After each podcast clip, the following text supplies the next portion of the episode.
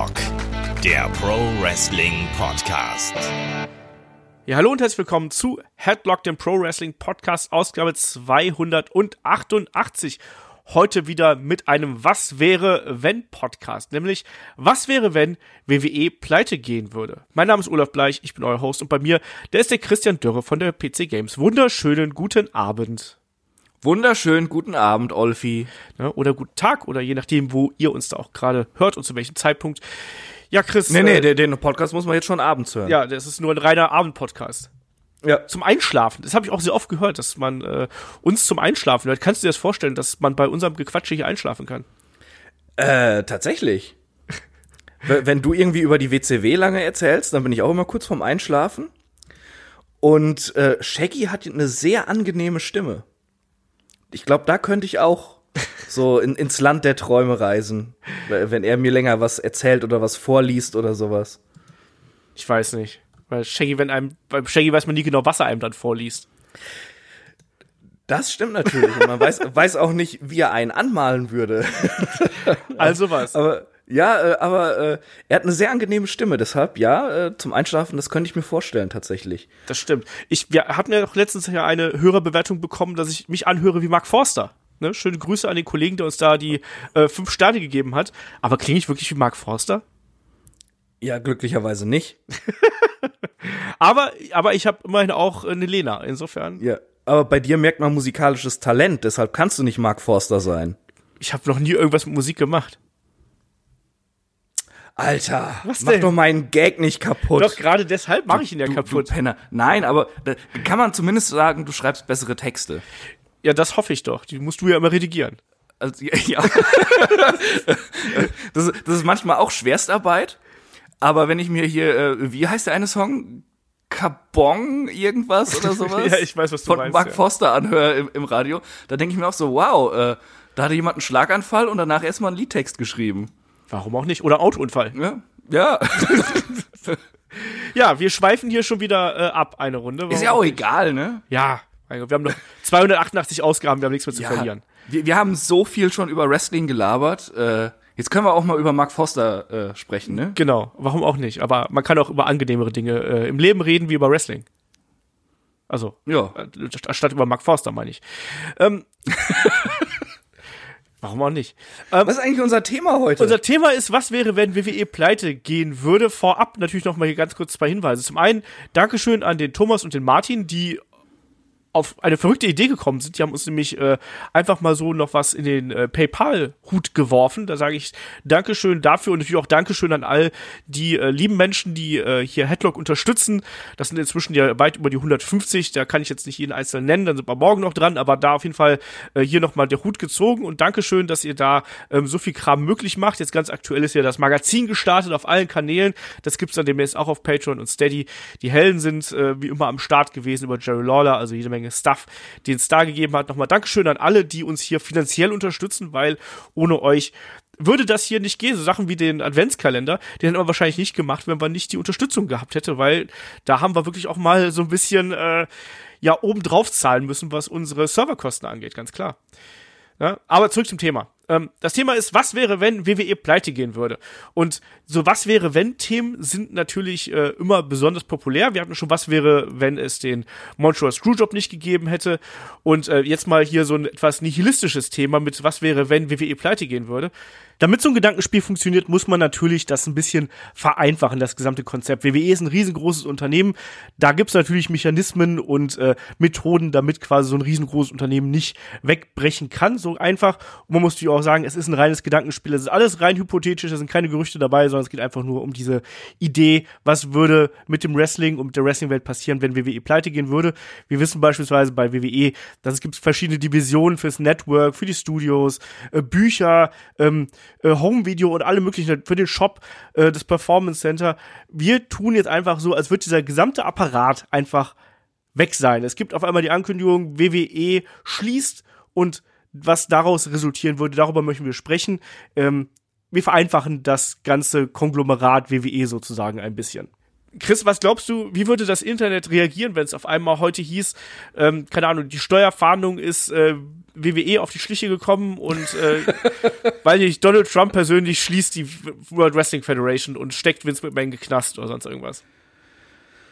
Ähm, also auf der einen Seite äh, würden viele halt einfach darum trauern, weil sie damit aufgewachsen sind, weil sie das Wrestling mögen, unterschiedlichste Gründe einfach, warum sie das schade finden und äh, traurig sind, dass die WWE pleite geht.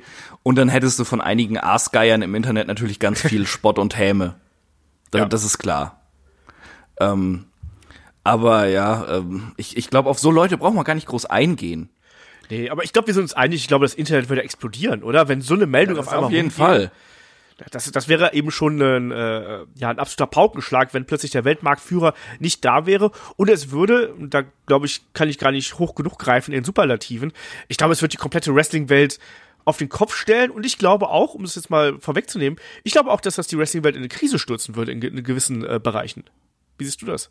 Äh, Sehe ich ganz genauso. Also äh, da äh, man würde zwar auf dem Markt einige Baustellen äh, quasi schließen können dadurch, aber es würde ganz, ganz viele neue Baustellen geben, die man vielleicht auch nicht so einfach abarbeiten kann, wie, äh, wie andere Probleme, die es auf dem Wrestling-Markt gibt, gerade äh, eben in der Independent-Szene.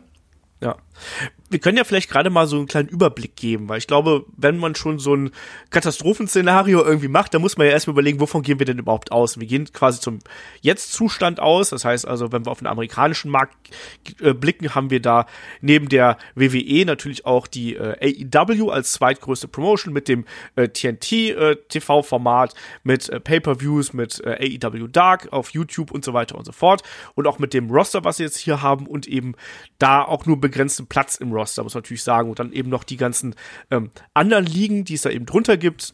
Wenn wir jetzt die größeren nehmen, sagen wir mal Impact zum Beispiel, Ring of Honor, Major League Wrestling, von mir aus auch NWA, wo jetzt Scott Steiner debütiert ist, wollte ich nur mal ganz kurz sagen. Ich finde es mega witzig. Es- Ich kann das- ich es nicht noch noch oft genug sagen.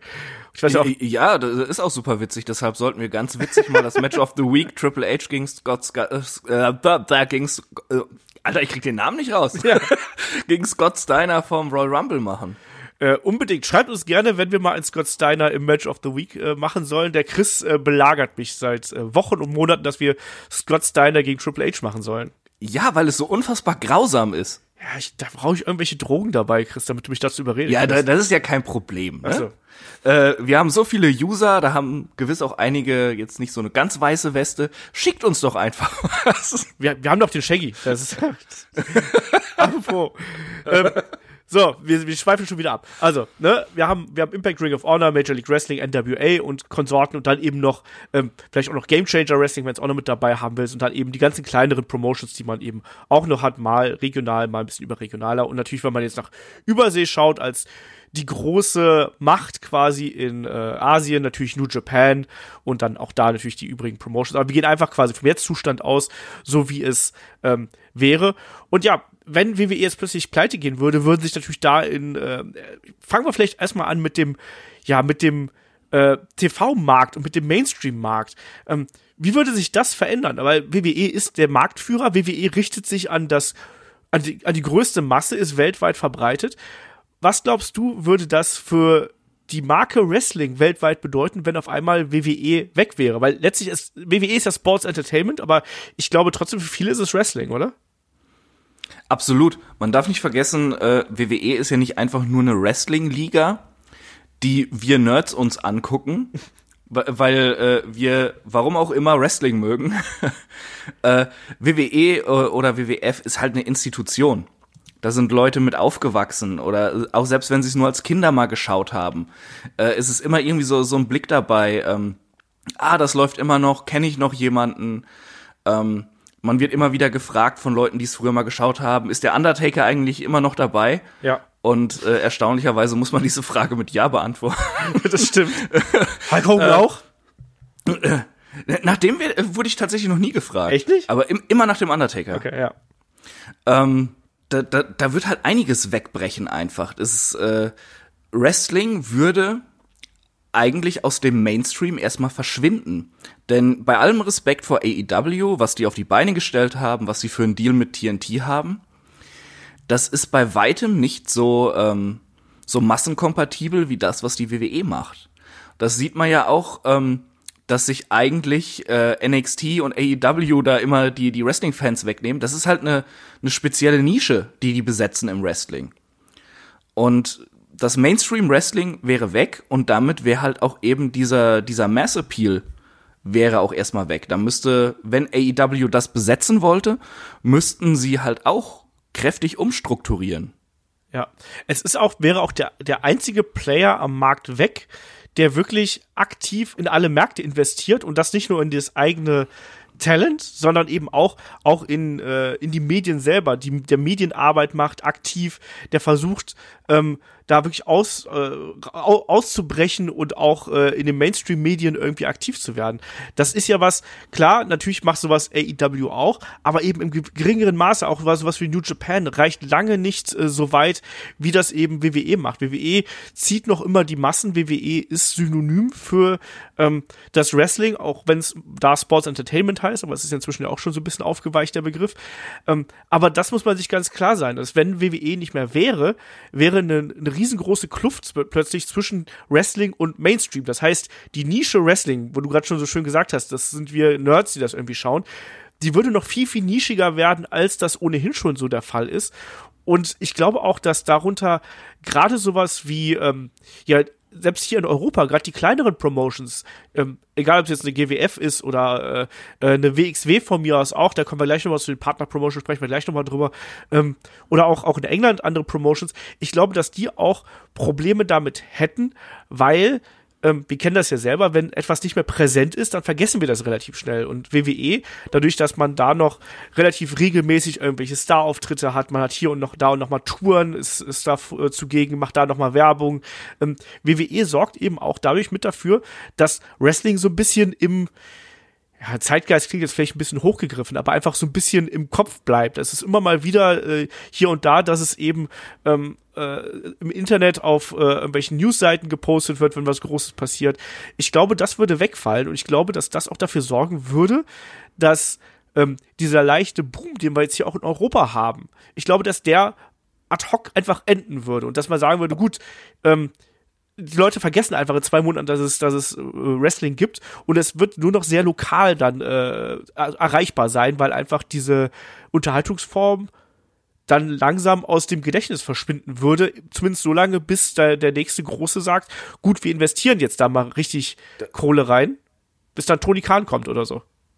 Das ist es nämlich. Ähm, denn warum bemühen sich Promotions seit jeher darum, Fernsehverträge zu haben? Ob es jetzt regionale Promotions sind, damals äh, in den 70er, 80ern, die regionale Fernsehverträge hatten oder größere, die landesweite Fernsehverträge hatten. Wenn du aus dem TV raus bist, bist du auch aus den Köpfen raus.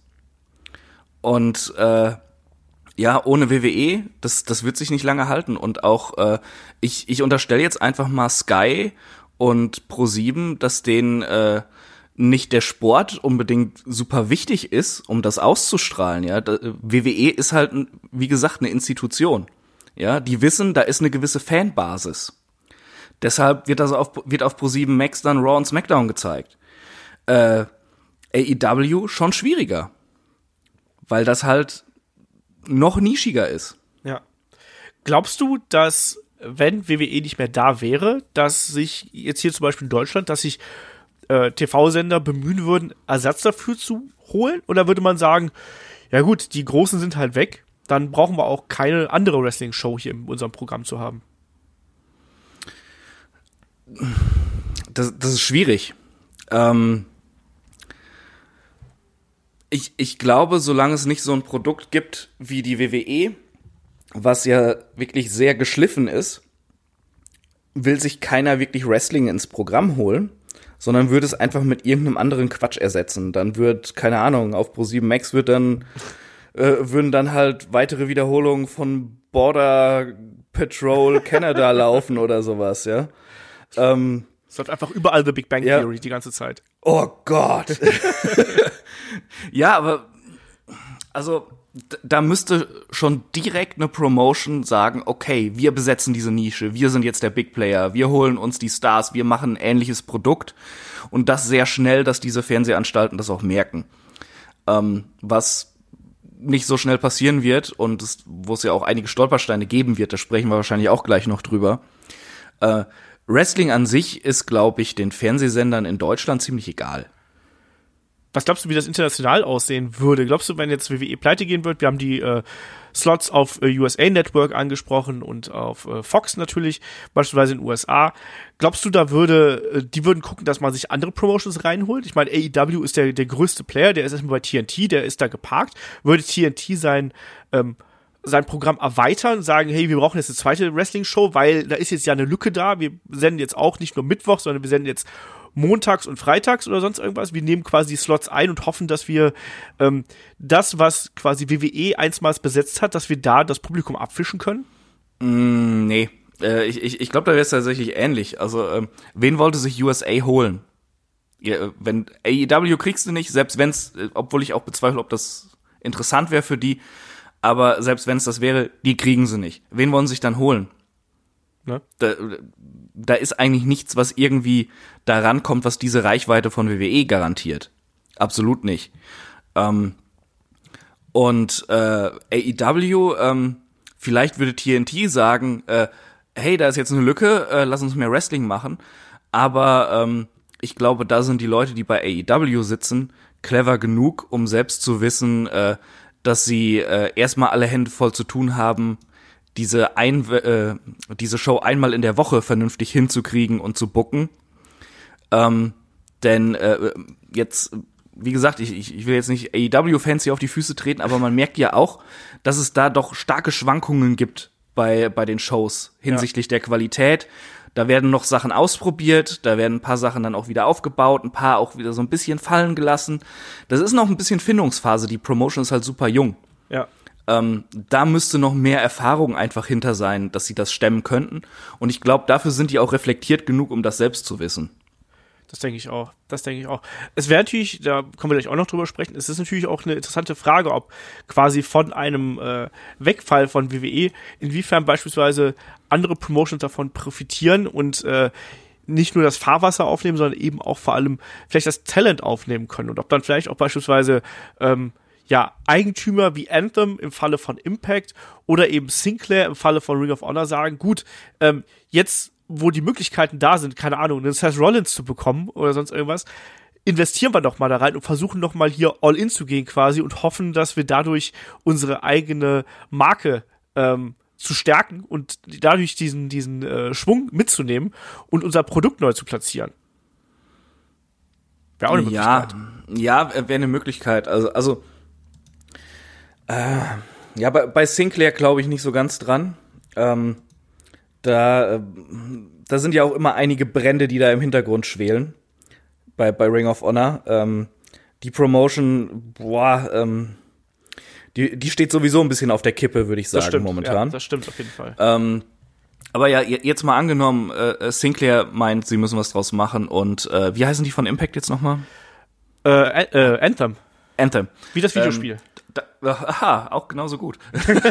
äh, nee, ähm, wenn die das machen wollten, äh, Tony Khan wird auch aufrüsten wollen. Dann hättest du äh, ähm, zwei, drei Promotions, die da richtig auf die Kacke hauen wollen.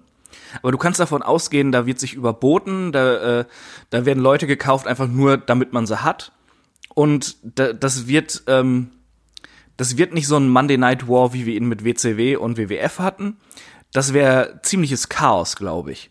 Und da wird sehr, sehr schnell einer zumindest von dreien auf der Strecke bleiben. Mhm. Ähm, also ich, ich, ich sehe es aber auch nicht, dass, dass Anthem oder Sinclair da äh, groß was machen würden. Die würden eher versuchen, ähm, ihr Produkt ähm, ja ein bisschen umzustrukturieren und zu stärken, sicherlich, aber nicht den WWE-Spot zu besetzen. Das wäre ohnehin extrem schwierig natürlich, weil WWE in dem, was sie eben machen, mit der Ausrichtung, die sie haben, natürlich auch eine ganz spezifische Zielgruppe haben. Genauso wie das eben andere Promotions auch haben, die sich ja versucht haben, davon abzusetzen. Und wenn du jetzt plötzlich sagst, so, wir einfach dem jetzt nach, verprellst du auf der einen Seite da plötzlich deine, deine alte Zielgruppe, die bestehende Zielgruppe und zugleich musst du erstmal schauen, wie du quasi die, die, die neuen oder die, die freien Fans irgendwie für dich eroberst. Das wird auch ja. nicht so ganz einfach sein. Also. Das ist ja schon in kleinem Ausmaße äh, so gewesen. Ähm, schau dir mal die Geschichte der WXW an, ne? Ja. Die, die haben sich ja auch eher äh, von einem, äh, ja, äh, wir, wir sind die, äh, wir sind super nischig Indie äh, mit Hardcore-Zeugs, äh, haben die sich ja auch eher zu, ja, ähm, ja, deutschen Indie-WWE entwickelt er. Äh, das soll jetzt gar nicht böse klingen oder so, aber doch mehr ähm, auch Sports Entertainment bei geilem Indie-Wrestling dabei. Familienorientiertes so Wrestling, würde ich einfach ja, mal ja, so, ja, so ein bisschen wie die GSW auch davor das gemacht hat. Ja. Genau. Ähm, und da hast du ja auch super viele Leute gehabt, die, die da gemeckert haben und äh, gesagt haben, die WXW bleibt sich nicht treu und sowas. Ich meine, der Weg, den sie beschritten haben, im Endeffekt hat sich herausgestellt, war genau der richtige. Ähm, aber ja, äh, wenn du das in diesem kleinen Rahmen schon hast, ja, das ist dann bei größeren Promotions natürlich noch heftiger. Ja man kann da eben auch nicht erwarten, dass quasi die Zuschauer, die WWE verlieren würde, dadurch, dass er einfach nicht mehr da ist, dass die automatisch woanders hinwandern würden, sondern ich glaube, da sind auch genug dabei, die sagen, ich will halt WWE und wenn das nicht mehr da ist, dann gucke ich halt gar nichts mehr. Ne? Oder äh, ja. ne? ich glaube, es, es, es, gibt eben auch genug Leute, die sagen nicht, ich schaue Wrestling, sondern ich schaue WWE. Genau. Das darf man eben auch nicht unterschätzen. Und das ist ja eigentlich auch noch gerade so die große Stärke von WWE, wo wir immer wieder drüber sprechen, dass es da überhaupt noch, äh, äh, trotz sinkender Qualität, ja noch immer so einen extrem harten Kern gibt, der da ähm, weiterhin schaut, egal was quasi präsentiert wird. Und das ist noch diese Loyalität der ähm, WWE-Fans und der Wrestling-Fans immer zu ihren spezifischen Produkten, das ist, glaube ich, auch was ganz Besonderes, was du nur innerhalb dieser Wrestling-Zielgruppe hast, dass man so stark ähm, zu einem Produkt hält und dem auch treu bleibt bis zum bitteren Ende. Ähm, das ist, glaube ich, auch wirklich so eine, so eine, so eine Besonderheit, die wir da haben. Ähm, ja, wir sind jetzt soweit, also kann man eigentlich schon drüber sprechen, wie, wie, was, was drumherum auch bedeuten würde, was, was passieren würde, wenn, äh, wenn WWE wegfallen würde, weil WWE ist ja nicht einfach nur so ein großer Apparat, sondern WWE sind ja auch noch verschiedene Institutionen. Ne? Wir haben natürlich die, das Performance Center beispielsweise.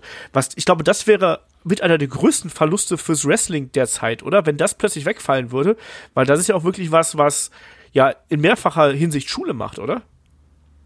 Ja, in, in der Tat. Also das Performance Center, ähm, was die WWE sich da überlegt hatte, dieses Konzept, ähm, es ist eigentlich äh, ein Witz, dass es das nicht schon lange vorher gab. Weil es so viel Sinn macht und man halt auch merkt über die ganzen Jahre, wie gut dieses Performance Center ist und wie gut das den Workern tut und äh, wie Talent auf einmal noch viel, viel, viel besser wird. Und da, also das ist ja quasi wie eine zweite Wrestling-Schule, ja. Du hast, äh, du hast dein Wrestling-Training absolviert, du hast äh, in, in den Indies was gemacht und dann kommst du noch mal in das Performance Center, äh, wo ausgesiebt wird und äh, wo trainiert wird und wo, wo du gefordert wirst. Äh, und ja, ähm, wie gut dieses Performance Center tut, das, äh, das sieht man ja an, an so vielen Leuten, ob es jetzt ein Adam Cole ist, der vorher für viele die personifizierte Midcard war, selbst bei Ring of Honor, jetzt aber ein absoluter Top-Guy. Äh, oder auch bei, bei, bei vielen, ähm, bei vielen weiblichen Wrestlern einfach. Eine, eine Sasha Banks oder eine Charlotte oder so, die wären nie so gut geworden, wenn es ja. das Performance Center nicht gäbe. Und gleichzeitig, wenn man zu AEW guckt, bei äh, jungem Talent, was die haben, wie ähm, ähm, Private, Private Party. Party. Ja. ich wusste es, Private Party. Na, na, ja, das ist ja, äh, die sind super talentiert, aber die sind auch noch echt grün und botchy. Ja. Äh, und damit will ich denen auch gar nichts Böses, aber gerade so Leuten tut dieses Performance Center verdammt gut. Wenn die das hätten, äh, die würden richtige Kracher werden. Ja. Das ist ja auch echt noch so ein bisschen was fehlt. Das haben wir jetzt auch schon diverse Male gesagt. Das ist was, was ähm, noch bei AEW gemacht werden muss, dass da ähm, auch für das Talent so eine Einrichtung her muss. Also ich meine, bei der WXW hat man gesehen, was es mit der Wrestling Academy, was das für Auswirkungen hat. Da haben auch alle nur von profitiert und da kommen ja dann auch irgendwann hm. sukzessive neue Talente raus, gerade wenn du da eben äh, Scouting betreibst, Tryouts betreibst, da kriegst du dann auch irgendwann deine eigenen Stars und ich glaube, jede große Promotion braucht sowas eigentlich, damit sie auch wirklich äh, ernst genommen werden kann, weil der WCW war es früher das Powerplant, das war auch ein bisschen zu spät gestartet, da kam nicht mehr so viel raus, sagen wir mal, von Goldberg abgesehen, aber ansonsten. Ja, und, und da waren auch einige Verantwortliche, die Eben. sie vielleicht nicht hätten haben sollen damals. Ja.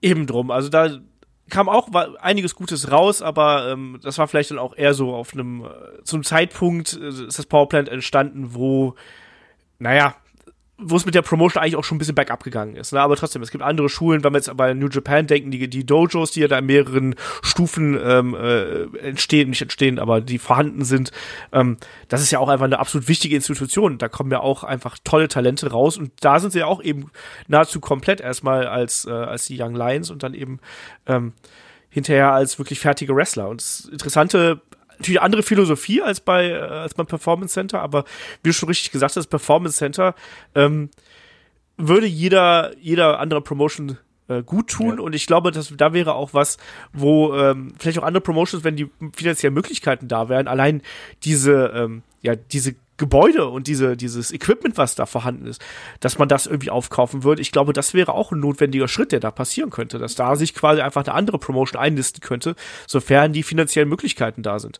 Das kann ich mir vorstellen, denn ähm, ich war jetzt nur zweimal im Performance Center und das ist halt ähm, absolut top ausgerüstet. Da, da kann wirklich jeder Furz, der nur minimal wichtig ist fürs Wrestling, kann da trainiert und perfektioniert werden, wenn man das möchte. Äh, allein, äh, dass, da, dass es da die Möglichkeiten gibt, ähm, vom Greenscreen Promos zu halten und sich die selbst anzugucken und all sowas. Das ist super wichtig halt einfach fürs Micwork. Absolut. Ähm, die ganzen Trainingsringe, die Einheiten, äh, die, äh, die Dummies für High-Flying-Sachen, die sie da liegen haben und sowas. Das, äh, ja, ähm, das Performance Center hat, glaube ich, noch nie irgendeinen Wrestler verschlechtert. Nee, glaube ich auch nicht. Also, ich glaube, es hat zwar vielleicht bei manchen hervorgebracht, also ich, bei manchen angehenden Wrestlern vielleicht hervorgebracht, dass sie dafür nicht gemacht sind. Ähm, schöne Grüße, Tim Wiese. Aber, ähm, aber ich glaube, es hat noch keinen kein Wrestler wirklich kaputt gemacht, so in dem Sinne. Ne? Also ich glaube, da durch die, durch das Fachwissen, was da ist, durch die Trainer, ich glaube, dass da wird jeder von profitieren und jeder Wrestler wird dir sagen, ähm, das ist genau das, äh, was es eigentlich braucht genau. fürs Wrestling. Da wollte ich gerade noch drauf hinaus. Ähm, es ist aber ja nicht nur das, das ganze Equipment, was das Performance Center ist, es sind halt auch die, äh, die Leute dahinter, ja. die WWE sich da ausgesucht hat. Und da muss man ja wirklich sagen, da haben sie sich absolute Top-Leute eben da rausgesucht, die eben die Wrestler trainieren dass äh, äh, WWE irgendwann mal mit Steve Corino zusammenarbeitet.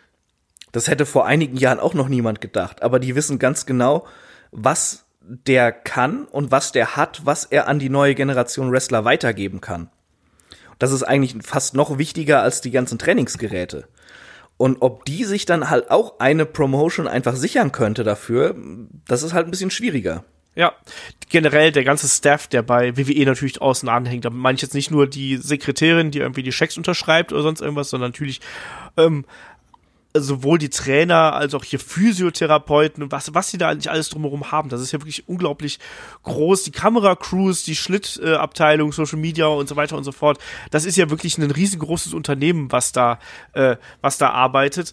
Ähm, die würden natürlich alle wegfallen. Das wäre für, für den Arbeitsmarkt natürlich auch eine Katastrophe, ne? Wenn da, wenn da plötzlich äh, ja, so viele, so viele Arbeitsplätze einfach bei wegfallen würden. Also 2017 sollen es wohl noch 850 äh, Mitarbeiter gewesen sein. Ich denke, jetzt sind wir 2020. Das sind die offiziellen Zahlen, die wir hier bei Wikipedia haben. Äh, jetzt sind wir 2020. Ich gehe davon aus, dass da, dass die mittlerweile mindestens an den 1000 kratzen, gefühlt.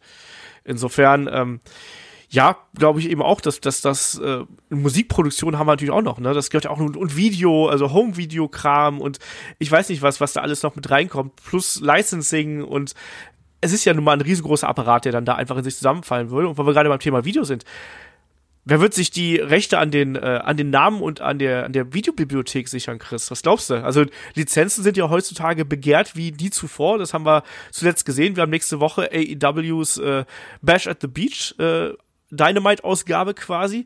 Also da wird immer heiß rumworben. Plötzlich werden die ja äh, wahrscheinlich teilweise wahrscheinlich frei, vermute ich einfach mal. Außer die sind in Privatbesitz von äh, den Kollegen mit Mans oder so. Aber ähm, da sind Namenslizenzen frei, es ist die Videobibliothek frei. Ich glaube, gerade letzteres ist was, was jeder Promotion wirklich, das will doch jeder haben, oder? Das ist WCW, du hast ECW, du hast die WWE-Sachen. Vince McMahon wird das aber nie für ein Apfel und ein Ei hergeben, selbst wenn er unter der Brücke wohnt. Der weiß, wie viel das wert ist. Ähm, ich, ich glaube nicht, dass irgendeine andere Promotion sich die Videorechte sichern würde und ich glaube auch, McMahon wäre so eitel, der würde diese Rechte nicht an eine andere Promotion abgeben. Äh, ich glaube eher tatsächlich, das wird dann irgendwie bei, bei Amazon oder sowas landen. Hm. Auch gut möglich. Ich bin mir auch gerade nicht ganz sicher, ob nicht eventuell auch WWE zum Beispiel verschiedene Gesellschaften äh, aufgebaut wahrscheinlich. Hat, ne, um dann quasi die einzelnen Bereiche zu sichern. Also wir gehen jetzt natürlich davon aus, dass ganz WWE einfach in sich kollabiert. Ähm, das wird aber so nicht passieren. Das muss man auch mal ganz klar sagen. Das ist jetzt so dieser absolut äh, hypothetische Fall, ähm, weil normalerweise so große Unternehmen sichern sich natürlich ab, indem sie einfach das Unternehmen noch in verschiedene kleinere Unternehmen aufteilen und entsprechend äh, würde quasi vielleicht das Dachunternehmen äh, in sich zusammenfallen, aber vielleicht die Gesellschaften, die darunter existieren, die würden davon wahrscheinlich mit diversen Winkelzügen irgendwie verschont bleiben. So ist meine Theorie. Das hat ja beispielsweise WXW macht das ja auch. Die haben ja beispielsweise auch, die haben ja die, die Wrestling Academy ist ja ähm, für sich eine GmbH. Es gibt dann äh, die Videoabteilung ist inzwischen auch eine separate Gesellschaft und dann eben noch der Veranstaltungsbetrieb quasi. Aber sozusagen, wenn jetzt die WXW Veranstaltungsgeschichte pleite gehen würde, würde das nicht gleichzeitig bedeuten, dass die Wrestling Academy pleite gehen würde. Und ich denke, so ähnlich würde es auch bei WWE laufen. Wir tun trotzdem einfach mal so, als wenn einfach WWE komplett in sich zusammenfallen würde. Einfach weil das ja.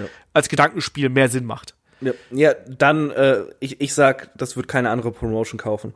Das, äh, das wäre irgendwie Amazon oder äh, Netflix oder sowas. Ja, ja gut, Netflix äh, passt nicht unbedingt zum Programm und zum Namen, aber äh, irgendwie äh, so ein Konzern wird sich das einverleiben. Disney. Ja, von mir aus auch das. Schön äh, ECW auf äh, Disney Plus gucken. Ja, warum auch nicht? Man braucht auch Erwachsenen-Content. Ja, aber wo du schon gesagt hast jetzt hier mit, mit ECW und mit Talent, lass doch mal so ein bisschen drüber sprechen, welche, welches Talent wohl wohin wechseln würde. Das finde ich auch immer so eine, so eine spannende Diskussion. Weil das ist doch so dieses, hast du vorher diese Wrestling Manager auch gespielt, die es, die es da so gab? Ja, natürlich. Diese, diese textbasierten Dinger, die ganz furchtbar schrecklich aussahen eigentlich. Oh, ja, ja, ja, ja. Man hat es ja, trotzdem ja. gespielt, gibt's heute auch noch. Ähm, das muss man sich ja mal da vorstellen. Ich glaube, WWE hat, hat äh, allein im Main Roster 150 plus ähm, Talents. Pi mal Daumen. Ich habe grob durchgezählt, aber es müssten irgendwie so um die 100, 150, ein paar mehr als 150 sein. Ähm, plus dann eben auch noch die Leute, die man eben bei NXT hat, die man auch noch in der Pipeline hat, also Talente, die noch nicht irgendwie debütiert sind, die wir noch nicht auf dem TV sehen, sondern die dann eben äh, bei noch trainieren im Performance Center und die aber trotzdem da unter Talentverträgen steht.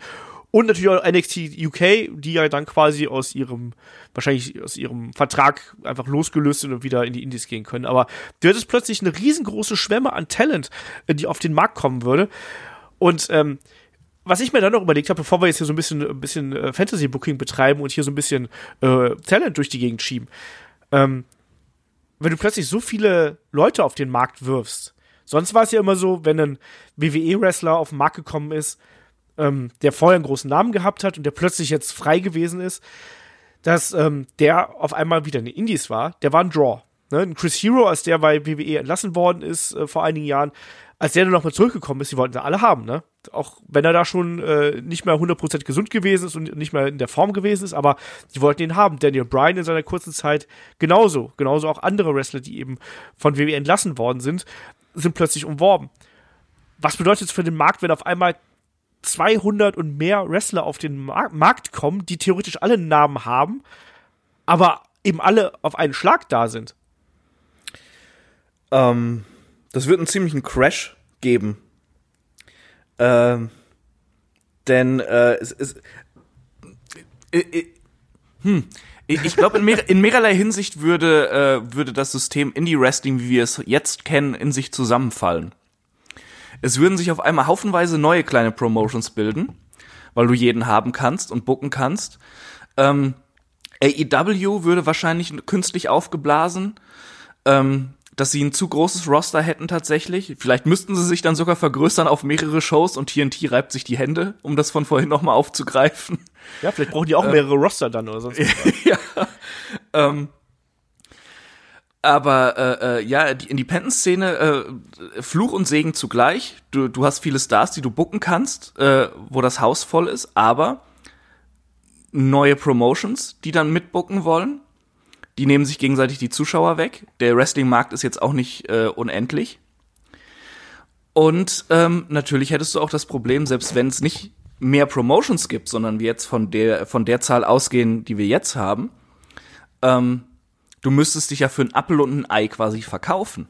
Genau, das ist das, worauf und, ich hinaus wollte. Entschuldige, wenn ich das Wort falle. Ja. Also, es ist ja dann wirklich so, dass und äh, du einer von vielen dann plötzlich bist, ne? Ganz genau, du bist einer von vielen. Du musst dich für ein Apple und ein Ei verkaufen, um gebuckt zu werden, um vielleicht irgendwo anders auch eine Chance zu kriegen oder einfach äh, um genug Geld zu kriegen, um davon leben zu können. Und da, äh, daran auch würde die Wrestling-Szene oder die Independent-Szene kollabieren. Da, äh, vielleicht hat es auch vernünftige Auswirkungen, dass dann endlich mal es so eine Art Gewerkschaft gibt in der Wrestling-Szene die ja gerade auch von äh, einigen Catchern gefordert wird. Catchern. Äh, ja, äh, äh, die ja eigentlich auch schon längst überfällig ist. Ähm, also das könnte positive Auswirkungen haben. Aber äh, ansonsten, wenn es das nicht gibt, und das werden sämtliche Promotions und die größten Sitznummer in den USA äh, so unterdrücken, wie sie nur können, dann ähm, hast du ganz, ganz viele äh, Wrestler, die stempeln gehen können. Ja, und auch äh, die ganzen jungen Talente, die quasi durch die Indies erstmal gehen wollen, die mhm. haben jetzt auf einmal dann so eine, so eine Art Betonmauer über sich ähm, von WWE-Talent, die quasi ihre Spots besetzen. Und äh, also ich glaube, dass der Wrestling-Nachwuchs davon das äh, das größte Nachsehen hat, weil auf einmal so große Konkurrenz da ist ähm, an der sie nicht vorbeikommen. Weil, sind wir ehrlich, wenn du dir, selbst wenn du jetzt einen WWE-Mitkader kriegen kannst, und WWE-Mitkader ist ja inzwischen, muss man dazu auch sagen, ähm, das kann natürlich irgendwie ein kleiner Name sein, das kann aber natürlich auch so jemand sein, wirklich wie ein Andrade oder ähm, wie einen, ach, ich ich weiß nicht, was auch Alistair Black oder sonst irgendwas, aber die sind ja auch alle noch nicht wirklich alt, ne? Und mhm. wie sollen dann die Anfang 20-Jährigen äh, an diesen Jungs vorbeikommen, die eine größere Star Power haben? Ähm, ne, wie, wie soll das gehen? Und ich glaube, dass du einen wirklichen äh, einen Stopp des, des Talents auf einmal hast, des, des Indie-Talents und was wiederum für den Moment vielleicht eher so äh, kleinere Auswirkungen hat, aber ich glaube, in zehn Jahren wirst du da, würde man das viel stärker merken, ähm, weil auf einmal ähm, ja nur noch die alten WWE-Leute gebuckt werden und die neuen Leute quasi ja sich überlegen müssen, wollen wir das überhaupt noch? Und langfristig bedeutet das wiederum, dass weniger äh, ähm, Sportler ins Wrestling gehen und dadurch eine geringere Talentdichte da ist. Also ich glaube wirklich, dass das dem Indie-Markt und dem äh, generellen Wrestling-Markt extrem schaden würde, ähm, was die Talentdichte angeht. Auch wenn es am Anfang natürlich so wirkt wie, oh mein Gott, wir können plötzlich hier wie im Panini-Album irgendwie äh, hier unsere äh, Promotions zusammenstellen. Naja. Dann hast du auf einmal Roman Reigns beim Karat oder so. Ja, zum Beispiel. Obwohl, ähm, äh, um das mal vorwegzunehmen, du willst ja gleich noch rumdraften. Ich glaube nicht, dass Roman Reigns in die Indies gehen würde. Nee. Das ist ja eh eine interessante Frage, weil du auch gerade gesagt hast, so ja, hier da würden äh, neue Promotions entstehen. Ähm, wir haben beim, beim Zerfall von, äh, von der WCW damals, als sie von der WWE aufgekauft worden sind, haben wir ja gemerkt, dass danach auch Promotions entstanden sind. Ich meine, im Fahrwasser dessen ist Ring of Honor entstanden. Ähm, es ist auch ganz viel Blödsinn entstanden. Also wir haben es im Hogan-Podcast beispielsweise gesagt, die XWF gab es damals, Excitement Wrestling Federation. Ist gnadenlos das ist halt schon ein richtiger Scheißname. Ja, ist es auch. Aber es gab dann damals auch TNA zum Beispiel, was ja eben auch daraus entstanden ist. Und was eigentlich auch ein ziemlicher Scheißname war. Ja. aber, die, aber, die, aber die Promotion war gut, ja. eben, ne? aber, aber da waren ja auch ganz viele ähm, Wrestler dabei, die wahlweise bei der WWE damals nicht Fuß gefasst haben oder vielleicht gar keinen Bock drauf hatten oder eben äh, eine Nische besetzt haben. Und ähm, wurde, wurde damals ja dann noch, noch von Jeff Jarrett, also auch von einem Aktiven ja quasi betrieben.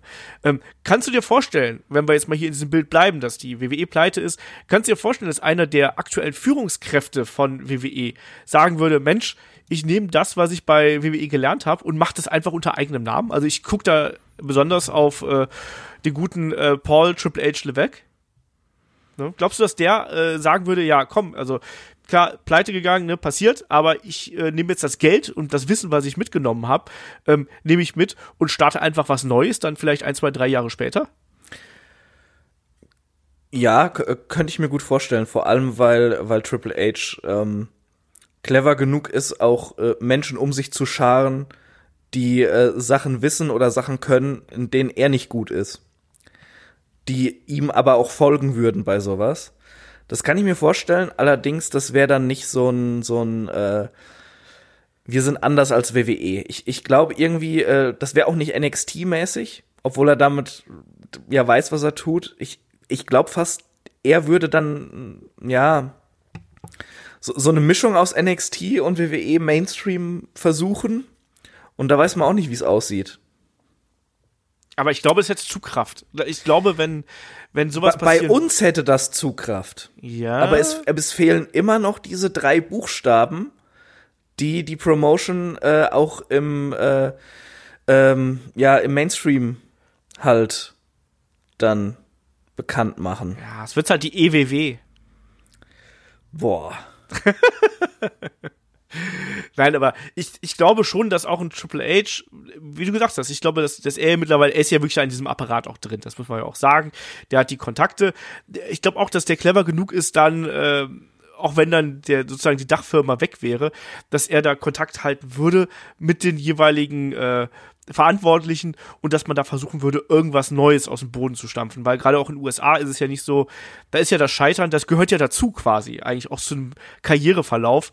Ähm, entsprechend denke ich, dass man da durchaus einen, einen neuen Weg fahren könnte. Wie das Produkt aussehen würde, wäre auch spannend zu sehen und auch wie schnell das an den Start gehen würde. Ich meine, ähm, bei, bei äh, TNA hat das damals ein bisschen gedauert. Ich meine, die, die Promotion ist, äh, also WCW ist 2.1 pleite gegangen, beziehungsweise aufgekauft worden. Äh, TNA ist schon 2.2 gegründet worden. Also ein Jahr später ging relativ fix.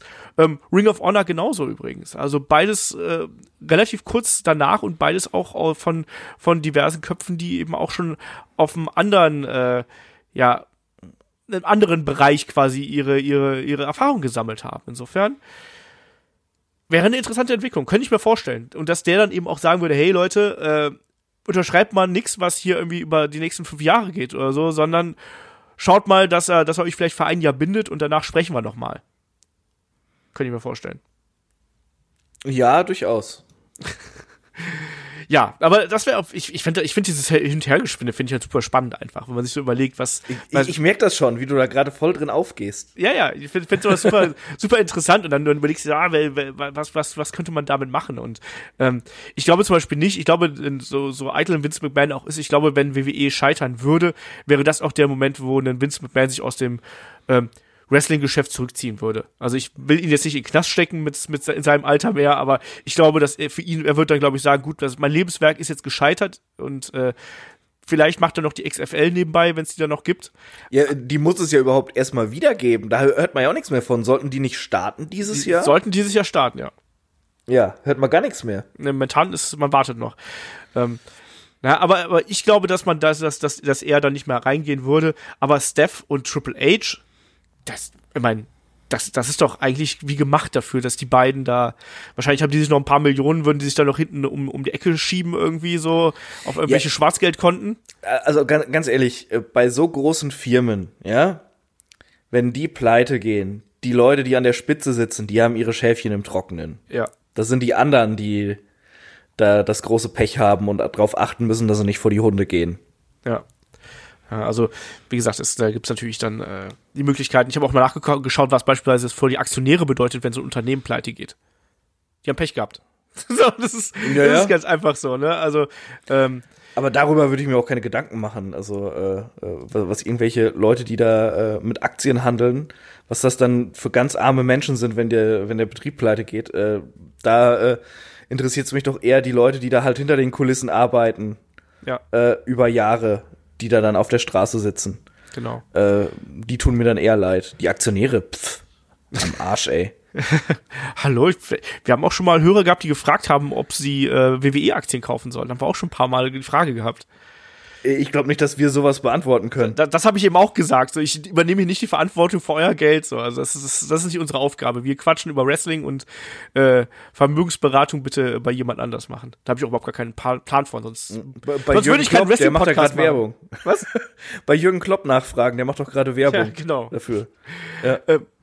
Ja, aber lass mal, lass mal vielleicht mal so ein bisschen auf das Talent hier gehen. Wo, wo Okay, so, du, du willst jetzt rumdraften hier. ich will jetzt rumdraften. ja, komm, hau raus, nenn ein paar Namen. Ich sag dir, wo die landen. Brock Lesnar. Äh, macht nix mehr.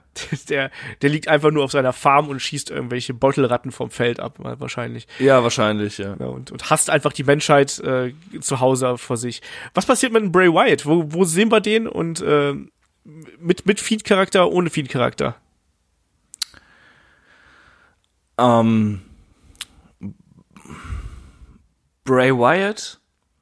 Äh, Also mein erster Impuls war jetzt zu sagen AEW, aber ich glaube tatsächlich, äh, da würde New Japan sich die Finger nachlecken, den zu bekommen, gerade mit Fiend-Charakter. Kann ich mir auch vorstellen. Das, da, also der, wenn der mit der Maske und dem ganzen Gedöns da in Japan auftritt, äh, die, die Japaner äh, küssen wahrscheinlich den Boden, auf dem der geht. Ich glaube, ein Shinsuke Nakamura, glaube ich, würde auch direkt mitgehen äh, zu New Japan. Ich glaube, da sind wir uns einig. Gibt ja auch schon längere Zeit schon wieder Gerüchte, dass er eventuell da auch mal irgendwann wieder ausschlagen wird. Genauso auch wie äh, ja, äh, Io Shirai beispielsweise hieß es ja zuletzt auch, dass sie unzufrieden bei NXT sein soll. Ich glaube, auch die wäre jemand, die zurück zu äh, Stardom, glaube ich, gehen würde dann. Ähm, generell, ich glaube, die ganzen Japaner, ich glaube, die wird es einfach zurück nach äh, in ihre Heimat zurückziehen, oder? Also Höchstwahrscheinlich, ja. Kabuki Warriors, Asuka, Kairi Sane und wie gesagt Io Shirai und wen wir da nicht noch alles haben. Ähm, ich glaube, das wäre so der, der logische Schritt dahin. Und ich könnte mir auch genauso vorstellen, dass wir eben einen Teil der Leute, die jetzt quasi in den letzten, ja, sagen wir mal, zwölf Monaten hier von NXT hochgedraftet worden sind. Ich glaube, dass wir die auch einfach wieder auf dem, auf dem normalen Indie-Markt sehen würden. Ich würde beispielsweise die Viking äh, Raiders würde ich fast wieder bei, äh, ja, ich glaube, die würde ich bei AEW sehen, oder? Ja, das wird ganz gut passen, ja. New Day, Äh. Kofi Kingston vielleicht auch. Ja, ja. Ähm, Adam Cole sowieso. da weiß ich gar nicht mal. Den könnte ich mir sehr gut vorstellen, auch als Aushängeschild für eine kleinere Promotion, wo er dadurch aber mehr Geld kriegt und noch mehr Spotlight. Bei einem äh, Alistair Black könnte ich mir vieles vorstellen, sowohl AEW als auch äh, New Japan. Hm, was, was würdest du denn zu Roman Reigns sagen? Das ist echt eine harte Nummer. Denn, denn ich sage, äh, der würde bei keiner Promotion wresteln. Der äh, würde aufhören. Der ist einfach zu sehr WWE, der Typ. Ähm, und er würde halt ab und zu Nebenrollen in Filmen von The Rock spielen und vielleicht so selbst eigene Schauspielgigs bekommen. Und da halt sich ein bisschen was dazu verdienen. Ich glaube, dass ein Roman Reigns vielleicht, vielleicht auch so wie ein Seth Rollins. Ich glaube, dass die könnten tatsächlich auch den Weg nehmen zu sagen, so, wir warten erstmal ab, was, äh, was hier noch so, so nebenbei passiert. Und das wären so Namen, wo ich mir vorstellen könnte, dass die einfach, äh, wenn es sozusagen eine Nachfolgepromotion geben würde, unter der Führung von Triple H und Stephanie, dass die sofort damit reinrutschen würden und würden sagen, hey komm, dann warten wir halt ein Jahr, bis sich die Stru- Strukturen gebildet haben. Wir haben, wir haben die Das- Möglichkeiten. Da- Das ist jetzt ein Cop-Out hier. ne? Ja, ich weiß. Der, also, wir sind jetzt davon ausgegangen, von den Promotion, die es gibt, wo jemand hingehen würde. Wo, wo würden Seth Rollins und Roman Reigns landen? Ja, ich, ich glaube, wenn, wenn, wenn AEW da ist, würde, glaube ich, sich ein Seth Rollins bei AEW oder vielleicht auch mal in, in, in Japan. Ich glaube, der wird sich vielleicht auch nochmal ausprobieren wollen und nicht direkt wieder so in, noch weiter in den USA äh, wresteln wollen, sondern auch nochmal sagen würde, komm, ich will noch mal Japan erleben, so richtig, jetzt auch Ja. mit der Höhe meiner Schaffenskraft. Roman Reigns, den, ich muss ehrlich sagen, ich kann ihn da total schwer einschätzen. Ich glaube auch, dass er dadurch, dass er so ein extremes ähm, WWE-Produkt ist, fände ich es auf der einen Seite interessant, ihn beispielsweise mal in Japan zu sehen und da äh, gegen die Powerhouses äh, anzutreten. Aber ob er, ob er das machen würde oder ob er nicht, wie du schon sagst, hier einfach dann Richtung Film gehen würde, ähm, schwierig. Äh, Schreibt uns ja gerne mal, wo würdet ihr denn Roman Reigns sehen, wenn er eben nicht bei WWE wäre oder wenn er eben, was weiß ich, bei, vielleicht auch bei WWE entlassen würde oder sonst irgendwas. Was macht ein Roman Reigns? Fände ich eine super spannende Frage. Und Seth Rollins, der kann ja sonst immer noch hauptberuflich Twitter machen. Ja, genau. Da ist er ja sehr gut. Ja, kann sich, kann mit CM Punk einmal so die Trollkanäle äh, füllen. Der kann das ja auch sehr gut, wie wir diese Woche gemerkt haben. Tja, Punk, so ein guter Wrestler wie er ist, er ist halt ein Arschloch. Ja, Rollins, na, naja. Äh, äh, Rollins, äh, Rollins ist, glaube ich, eher einfach ein schwieriger Charakter. Nicht unbedingt ein Arsch. Ja. Also vielleicht sind auch einfach die Grenzen fließend. Ähm, Man weiß es nicht. Ich sehe zum Beispiel, wenn ich, wenn ich zum Beispiel jetzt hier wieder in Europa sehen würde, ist es so jemand wie ein Cesaro oder sonst irgendwas. Das ist halt jemand, der, da gehe ich davon aus, dass der den ähm, über kurz oder lang genauso auch wie, wie ganz viele von diesem äh, NXT UK Talent, die würden einfach alle wieder hier nach Europa kommen und würden dann hier eben bei den äh, örtlichen Promotions wieder antreten. Und genauso Obwohl- kann ich mir auch vorstellen, dass da ein paar Leute einfach auch wieder touren würden und sich das vielleicht wieder überlegen würden und ähm, ja, auch mal längeren Europa-Aufenthalt machen würden, Japan- Japan-Aufenthalt. So ein Daniel Bryan, glaube ich, ist jemand, der hätte noch mal richtig Bock, in Japan anzutreten, auch wenn er natürlich inzwischen Familie hat und so. Aber so wie ich den einschätze, der wird, dem wird, wird sich doch die Finger danach lecken, erstmal nach Japan zu gehen, vielleicht noch mal gegen den Okada zu kämpfen und dann vielleicht auch noch mal ein. Jahr zu AEW, wo er dann noch mal gegen den Kenny Omega oder so antreten könnte. Okada gegen Brian jetzt, äh, puh. Mir ist gerade ein bisschen schwummrig geworden. ich, Kein bin, ich, ich, Kopf. Ich, ich, ich bin etwas erregt gerade. Ja, aber das wären halt so geile Matches, die man dann irgendwie fahren könnte, ne? Und das wird, das wäre natürlich auf der einen Seite das Geile für uns als äh, als Konsumenten, als als Wrestling-Fans, dass wir da auf einmal diese ähm, diese Dream-Matches bekommen, die jetzt vorher einfach unmöglich gewesen sind. Ja, also das, das, das finde ich eben so, so spannend an der Sache. Klar, du hast natürlich dann auch manches Talent, was dann vielleicht ein bisschen verschwinden würde. Ähm, aber die Möglichkeiten sind natürlich da, da wirklich endlos, was man da, was man da rumspinnen könnte. Was, was, wie siehst du hier die, die Damen? Also wenn wir jetzt mal so eine, eine Becky Lynch nehmen, eine Charlotte, ähm, wo gehen die hin? Weil, äh, naja gut, AEW könntest du alle gut gebrauchen, würde ich sagen. Aber im Endeffekt für die Damen muss es doch eigentlich auch was heißen, sie müssen zu Stardom gehen, oder? Ja, oder ist sie tatsächlich eine, eine reine Damen-Promotion die Chance, ein bisschen was Größeres zu machen? Dass sich da was bildet. Das wäre auch spannend. Also Wenn, gerade du, wenn man wenn du um äh, ehemalige WWE-Topstars deine Damen-Promotion aufbauen kannst, fände ich gar nicht mal so übel. Wäre auch eine spannende Idee auf jeden Fall. Also der, die Namen wären da. Ich meine, die sind jetzt ja einfach gemacht. Ich glaube, das ist ja immer so das Problem, wenn du quasi eine Promotion hast, wo es nur heißt, wir machen Damenwrestling, dann da wirklich die Zugpferde zu kriegen, dass du damit in den Mainstream kommen kannst oder überhaupt irgendwie einen ausreichend großen Markt irgendwie hast. Ähm, ich denke aber schon, dass, wie du schon sagst, wenn, wenn der jetzt jemand ist, der sagt, hier komm, ich nehme wirklich die Damen gezielt alle unter Vertrag und äh, mach da quasi mein, äh, mein Unique Selling Point irgendwie draus. Ähm, wäre schon spannend, das als, einz als einzelnes Produkt zu sehen. Gerade wenn man sich überlegt, was noch bei NXT an Talent äh, rumläuft. Ne? Also wir schwimmen, äh, schwimmen, wir schimpfen momentan so ein bisschen über äh, Raw und SmackDown, weil man das Gefühl hat, dass so das, das Main-Talent ja so ein bisschen aufgeteilt ist und dass man da auch viele Wrestlerinnen hat, die vielleicht nicht ganz so stark sind. Aber wenn man jetzt eben noch NXT und vielleicht auch noch UK mit dazu nimmt, da ist ja schon noch einiges, was man äh, da aufbauen könnte. Und da hätte man auf jeden Fall, ich sag mal, 20, 20, 25 Damen, mit denen man was, was anfangen könnte. Auf jeden Fall. Äh, da- darf ich mal kurz was, was einwerfen, was mir gerade so eingefallen ist? Wirf mal ein. Weißt du, was ich großartig fände? Sag's mir. Rusev beim Karat. Alter, wäre wär das geil. Wäre witzig. Das, das, das wäre super witzig. Das wären gute Matches. Und der Typ hat halt eine unglaubliche Präsenz. Und ist echt lustig. Aber er darf niemanden heiraten oder äh, die He Hochzeit crashen, oder? Nee, nee, da- dann, äh, dann würde er wahrscheinlich mit Lana als Managerin kommen. Äh, Die beiden würden so gefeiert. Ja, klar. Das wäre ja eh das Interessante, auch die Fanreaktionen zu sehen, ne? wenn dann auf einmal, keine Ahnung, The Miz tritt, keine Ahnung, bei der GWF auf oder sonst irgendwas oder äh, Aber The Miz ist auch so einer, den kann ich mir in der Independent-Szene nicht vorstellen. Das ist auch so ein reines WWE-Produkt. ich glaube, der wird einfach irgendwas anderes machen. Also Das glaube der- ich nämlich der, auch. Der würde vielleicht, ich glaube, der wird sich seine seine Spots wird er sich rauspicken, der wird hier und da noch mal kämpfen.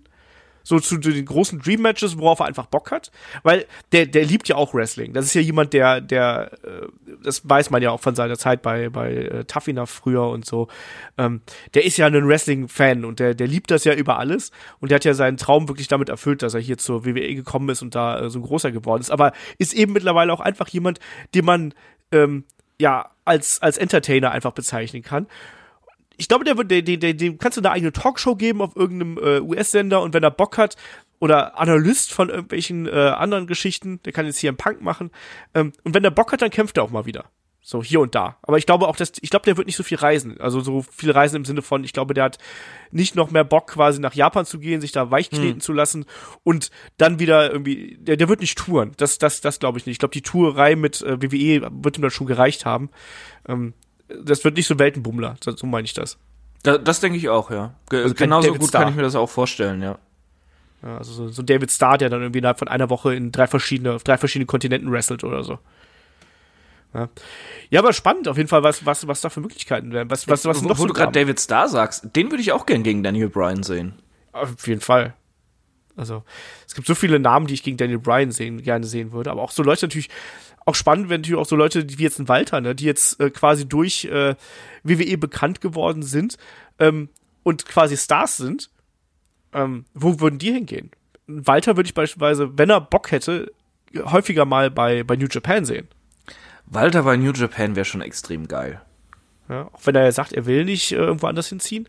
Aber ich glaube, Japan wird ihm da noch eher liegen als, äh, als äh, USA und zumindest, dass er so einen längeren Aufenthalt macht. Aber trotzdem, wir können auch halt, weil, weil was eben das Problem sein wird, ist einfach, dass du ähm, nicht jeden Wrestler oder nicht das gesamte Roster quasi auf die drei, vier, fünf großen Promotions verteilen kannst, weil das, das halten die Roster einfach nicht aus.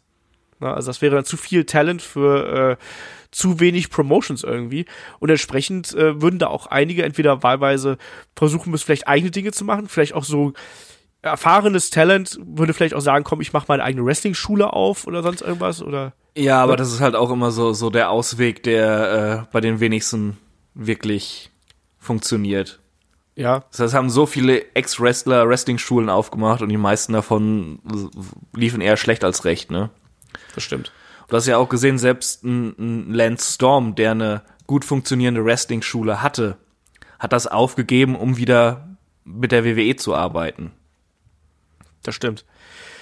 Ja, wäre auf jeden Fall eine, eine, eine spannende Entwicklung natürlich, die, die die ganze Geschichte hier nehmen würde.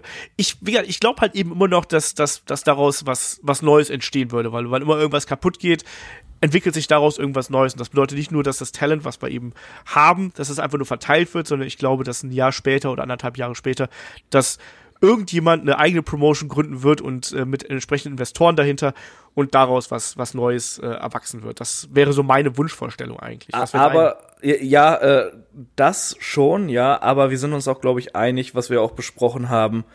Würde WWE jetzt pleite gehen, das wäre erstmal eine riesige Katastrophe und ein riesiges ja. Chaos auf dem Wrestling-Markt. Und bis Wrestling mal wieder so im Mainstream etabliert wäre, das würde entweder etliche Jahre dauern oder nie passieren. Ja. Und deshalb äh, sehe ich da eher schwarz und, und, bin da nicht ganz so optimistisch wie du, der sich da die, dieses Szenario so betrachtet. Ich bin da ganz froh mit dem Status quo, wenn ich mir das alles überlege, dass es eben WWE gibt und auch wenn ich viel über das Produkt schimpfe, wenn irgendwas blöd ist, aber ähm, ja, äh, ist nicht alles schlecht es hat, es hat schon seinen Grund, weshalb die Promotion da ist und äh, es hat auch innerhalb des gesamten Ökosystems Wrestling weltweit hat das auch natürlich irgendwie seinen Platz und wenn das plötzlich nicht mehr da wäre, wenn plötzlich der Regenwald nicht mehr da wäre, haben wir auch ein Problem auf der Erde, so so ungefähr.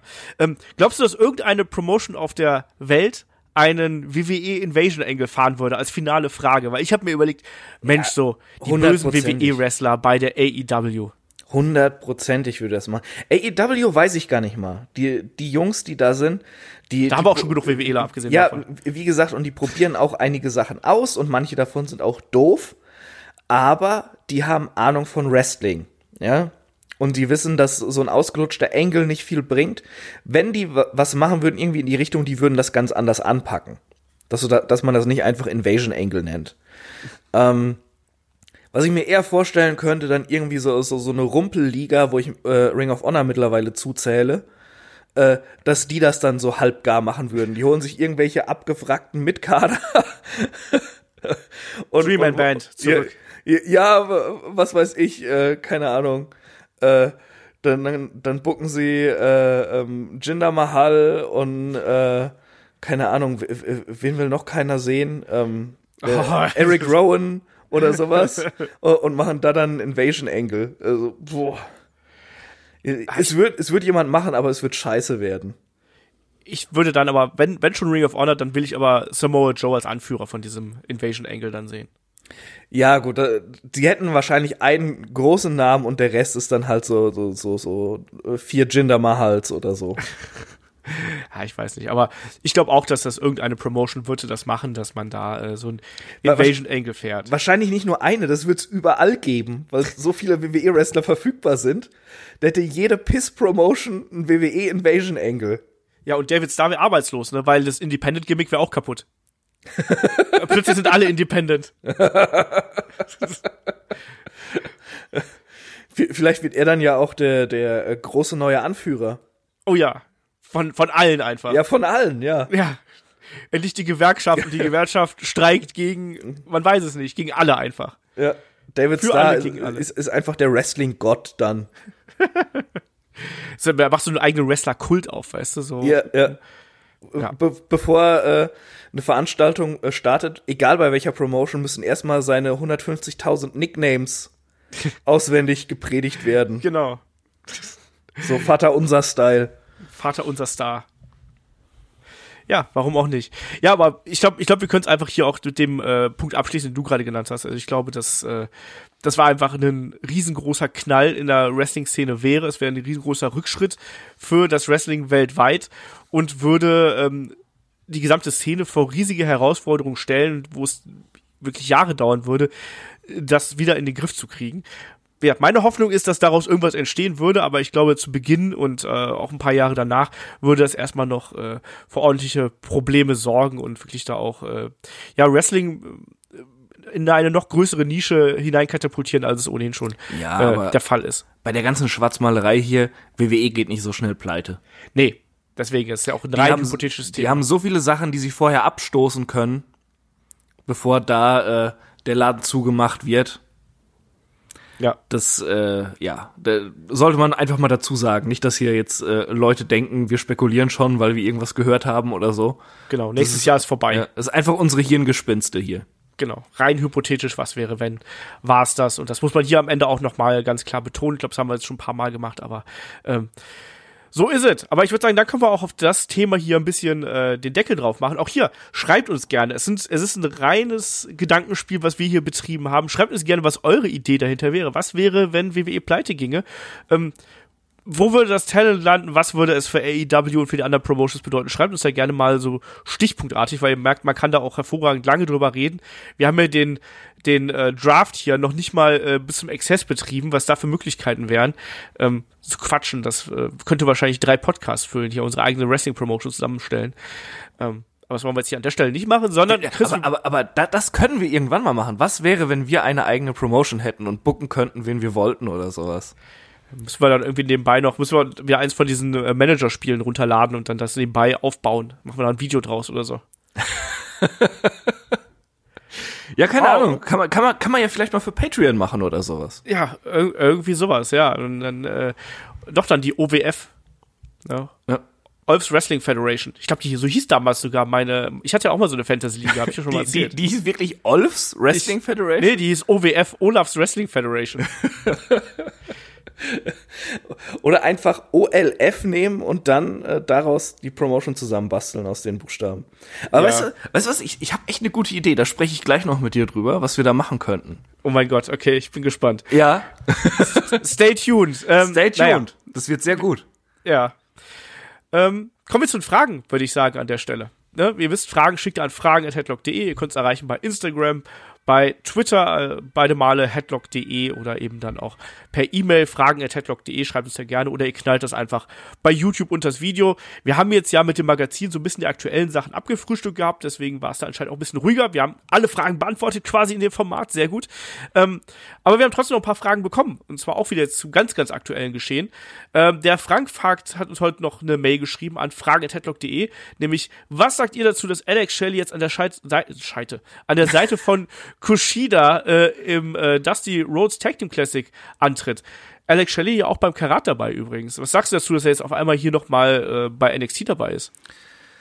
Äh, ja, er ist ja beliebt und er ist jetzt auch nicht untalentiert im Ring. Ähm, ich persönlich hätte ihn nicht gebraucht, weil ähm, ich fand ihn immer etwas überbewertet und ich habe ihn mal getroffen, da fand ich, dass er ein ziemlich arroganter Arsch war. ähm, aber ja, ähm, also für, für einen kurzen Run fände ich's cool, aber auf Dauer brauche ich den nicht bei NXT. Und ich sehe, ja. ich sehe da auch nicht, dass er irgendwie groß an der Spitze mitwirken kann bei NXT. Da sind äh, jüngere und äh, auch bessere Leute da. Ja, sehe ich genauso. Ist natürlich nochmal ein cooles Comeback der Timesplitters irgendwie, was wir dann äh, nächste Woche sehen. Ähm, das, das freut mich irgendwie so ein bisschen aus Nostalgiegründen und ich glaube, man hat da einfach einen Alex Shelley geholt, weil, weil man es kann und weil man den äh, smarten Wrestling-Fans hier einfach noch so einen Knochen hinwerfen wollte und sagen sollte, hey, übrigens, wir haben die Timesplitters, ne? Haha. Ja. Das ja, ist ja auch nicht schlecht. Eben. Aber gut, ich persönlich hätte nicht gebraucht, aber an sich äh, völlig verständlich, warum sie es gemacht haben. Genau. Ähm, und wie gesagt, talentierter Mann durchaus, aber eben auch schon ein bisschen äh, drüber. Also ist ja auch schon nicht mal der allerjüngste, aber trotzdem. Ähm, aber vor allerjüngste, ähm, bei AEW steigt jetzt ein Diamond Dallas Page mit 63 Jahren nochmal in den Ring. Der trifft ja nächste Woche bei äh, beim AEW bei AEW's Dynamite äh, Bash at the Beach nochmal zusammen mit QT Marshall und Dustin Rhodes in den Ring gegen MJF, Butcher und Blade und das Bunny. Was sagst du dazu, dass wir DDP hier im höheren Alter nochmal sehen? Brauche ich auch nicht. äh, ich, ich mag Butcher und Blade sehr gerne, aber sonst, äh, ja, das ist, das ist so ein bisschen auch der, so ein bisschen der Mist, den ich vorhin angesprochen habe, was dann auch schon mal bei AEW ist. Das ist eine gute Promotion, aber da ist halt auch nicht alles Gold, was glänzt und das hier gehört dazu. Ja, bei mir ist es so ähnlich. Also man hat jetzt bei der letzten Folge von Dynamite gesehen, dass er sich noch gut bewegen kann. Also wenn, wenn, wenn ich mich mit 63 noch so bewegen kann, wie er das macht, dann äh, bin ich sehr glücklich und Ja gut, wenn du den ganzen Tag nur Yoga machst, dann sollst du wohl beweglich sein hier. Ja, er hat echt noch ein paar Diamond Cutter verteilt, die waren, die waren okay, das sah, das sah noch gut aus und so. Also, ähm, ich habe eher das Problem damit, dass das AEW jetzt inzwischen schon so ein bisschen sehr viel auf diese Legenden rumreitet. Erst Arn mhm. Anderson, jetzt DDP irgendwie. Ich weiß nicht, ob man das unbedingt braucht. Ähm, Irgendwo hörst du in der Ferne, äh, wie Dixie Carter TNA brüllt durch die Nacht. so ein bisschen. Also deswegen, also ich, ich finde es auf der einen Seite schön, weil ich mochte DDP immer. Ich war immer ein, also DDP nicht als der Fahrer von äh, dem Honky Tonk Man, den mochte ich nicht, aber ähm, den späteren DDP in der Fehde mit der NWO und so, da war ich ein riesengroßer Fan von. Ähm, und finde ihn super sympathisch und alles, Absolut, was er, ja. ne, was er gemacht hat. Ähm, ja, als, als Nostalgiefetzen akzeptiere ich das. Ich finde es aber auch nicht so mega geil. Sagen wir es mal so. Ähm, der Jonas hat uns eine Mail geschrieben äh, und gefragt, macht ihr eigentlich einen kleinen Ausblick auf das WXW-Jahr 2020 und wie ist eure Meinung zum ersten Karat-Teilnehmerfeld? Äh, WXW-Ausblick machen wir nicht äh, diesmal, weil das ist super schwer abzuschätzen, weil äh, WXW ja immer nur den Kader so ein bisschen durchrotiert. Wir haben so ein bisschen äh, die Zukunft so ein bisschen beleuchtet, was, was das angeht, äh, in dem Gastspiel, ähm, wo, wir, wo wir so ein bisschen über die Indies gesprochen haben, ich mit dem Markus Gronemann vom ähm, Wrestling Observer. Ähm, der Podcast erscheint auch demnächst hier im Free-Bereich, also den kann man sich dann da auch an, anschauen, aber so einen dezidierten Ausblick auf das WXW-Jahr machen wir nicht. Ähm, aber wir können so ein bisschen kurz über das, das Teilnehmerfeld hier sprechen vom äh, 16 Carat, was ja dann auch im März stattfinden wird. Da äh, sind ja unter anderem als angetreten ist ja der Kollege äh, Puma King ist ja dabei, äh, Alexander James, Chris Ridgway, Black Taurus, Mike Bailey, Shige, Shigehiro Irie, Daniel Makabe und äh, Eddie Kingston sind dabei. Und ich muss sagen, ich finde das alles ganz nett, aber es haut mich davon nichts um. Da ist für mich keiner dabei, wo ich sage, yeah, das ist mega, sondern ähm, ich finde diese zwei etwas exotischen Figuren mit Puma King und Black Taurus finde ich nett. Auf den Shigehiro Irie freue ich mich, der hat mich zuletzt schon überzeugt, genauso wie Mike Bailey, den sehe ich auch gerne. Daniel Makabe gibt mir relativ wenig, AJ ist äh, immer da. Dann äh, Chris Ridgway freue ich mich auch drauf, den zu sehen, bin jetzt aber auch kein Riesenfan. Und Eddie Kingston habe ich zwei, drei, habe ich beim Karat, ich glaube 2014 oder 2015 war es gesehen und fand ihn super kacke. Ähm, und, und das ist das Teilnehmerfeld bis jetzt für mich. Ich sag, das ist okay. Und ich hoffe, dass die mich noch überzeugen, aber an sich ist es eher durchwachsen, sage ich mal. Wie ist es bei dir, Chris? Ähm, ziemlich ähnlich. Äh, von Eddie Kingston halte ich auch nicht so viel. Ähm, der, der hat zwar gute Ausstrahlung, aber ich finde, das ist so ein generic Indie-Guy eigentlich. Ähm, Mike Bailey finde ich gut, aber äh, kenne ich halt auch so. Äh, sonst ist jetzt nichts irgendwie, äh, ja, was mir das Höschen nass macht. Äh, Chris Ridgway ist da so derjenige, auf den ich mich noch am meisten freuen würde, den live ja. zu sehen den man noch nicht gesehen hat bei WXW zumindest. Ne? Also den, der, der ist noch auf meiner Liste, wo ich sage, den wollte ich noch mal live sehen irgendwie. Auf den ja. hatte ich mal Bock. Und, und der hat mich auch schon öfters mal bei Progress überzeugt, wenn ich es geschaut habe. Also ja. ja, guter Typ, aber äh, ja, jetzt vom Hocker haut mich auch nichts. Und Alexander James könnte ich persönlich auch komplett drauf verzichten. ja, gut. Ich, ich mag den ja als Typ irgendwo, aber er ist natürlich, er ist ein super, er ist ein guter Wrestler, sagen wir es mal so, aber er ist irgendwie ja. doch im Ring doch relativ blass einfach, ne? Ja, ich, deshalb weiß ich gar nicht mal, ob das ein guter Wrestler ist. Der hat mich noch nie irgendwie unterhalten oder was auch immer. Der hat mich immer gelangweilt, wenn ich Matches von dem gesehen habe. Ja, ich weiß nicht. Ich, ich mag den, aber ich mag ihn auch persönlich, von daher bin ich da ein bisschen voreingenommen und nehme ihn da wahrscheinlich äh, auch zusätzlich noch in Schutz einfach. Ich mag den. Also ich, ich finde, der, der hat ein, äh, er strahlt nicht, er strahlt nicht unbedingt das aus, was sein, was sein Gimmick verspricht. Das stört mich so ein bisschen. Und der bis jetzt im Ring, ich finde, man sieht, dass da, dass da die Fähigkeiten da sind, aber irgendwas fehlt da noch. Aber der ist auch noch dabei, sich weiterzuentwickeln. Ist ein guter Trainer, ist ein guter Typ. Ich mag den. Deswegen und eine hübsche Freundin. Ähm, egal. Ich glaube, dass es ein guter Typ ist, aber äh. äh der, der ist schon, ach, ich weiß nicht. Egal. Persönliche Geschichten und so. Ähm, der Dominik fragt per Facebook, äh, was ist eure Meinung zu den NXT-Nachzüglern äh, in der WWE? Sollte man denen nicht erst ein Gimmick verpassen, damit sie in der WWE auch ein großes Standing bekommen und nicht als eintönig untergehen wie Jason Jordan oder Shelton Benjamin, die eigentlich so gar keine Persönlichkeit hatten? Also er spricht hier vor allem auch Leute an, die jetzt vielleicht noch hochkommen könnten. Spricht das da so das ganz große ähm, ja, der ganz große Charakter fehlt und spricht hier ganz explizit Leute wie Adam Cole und Roderick Strong an, die ja in Anführungsstrichen nur Athleten sind. Ja, Chris, brauchen wir hier wieder ein paar stärkere Gimmicks oder glaubst du, das, was zum Beispiel Adam Cole und Roderick Strong mitbringen, das reicht? Also, also gerade die beiden, finde ich, sind kein gutes Beispiel dafür, dass es Gimmicks bräuchte. Äh, also nur Athleten, ja, hm, Klar, irgendwie schon, aber äh, wir sind halt auch im Jahr 2020. Äh, also ich brauche keinen kein Müllmann mehr oder sowas, ähm, der da in den Ring steigt. Ähm, und äh, Adam Cole hat so viel Charisma und Persönlichkeit, der, der ist ja nicht einfach nur einer, der in der Unterbotze in den Ring steigt und kämpft. Ja. Der, der hat so viel, so viel Charakter einfach, den er auch super rüberbringt sofort. Ähm, dem muss man nicht noch irgendwie ein Gimmick da auf den Leib schneidern. Ähm, ich ich, ich glaube, Gimmicks brauchst du halt in Einzelfällen eher.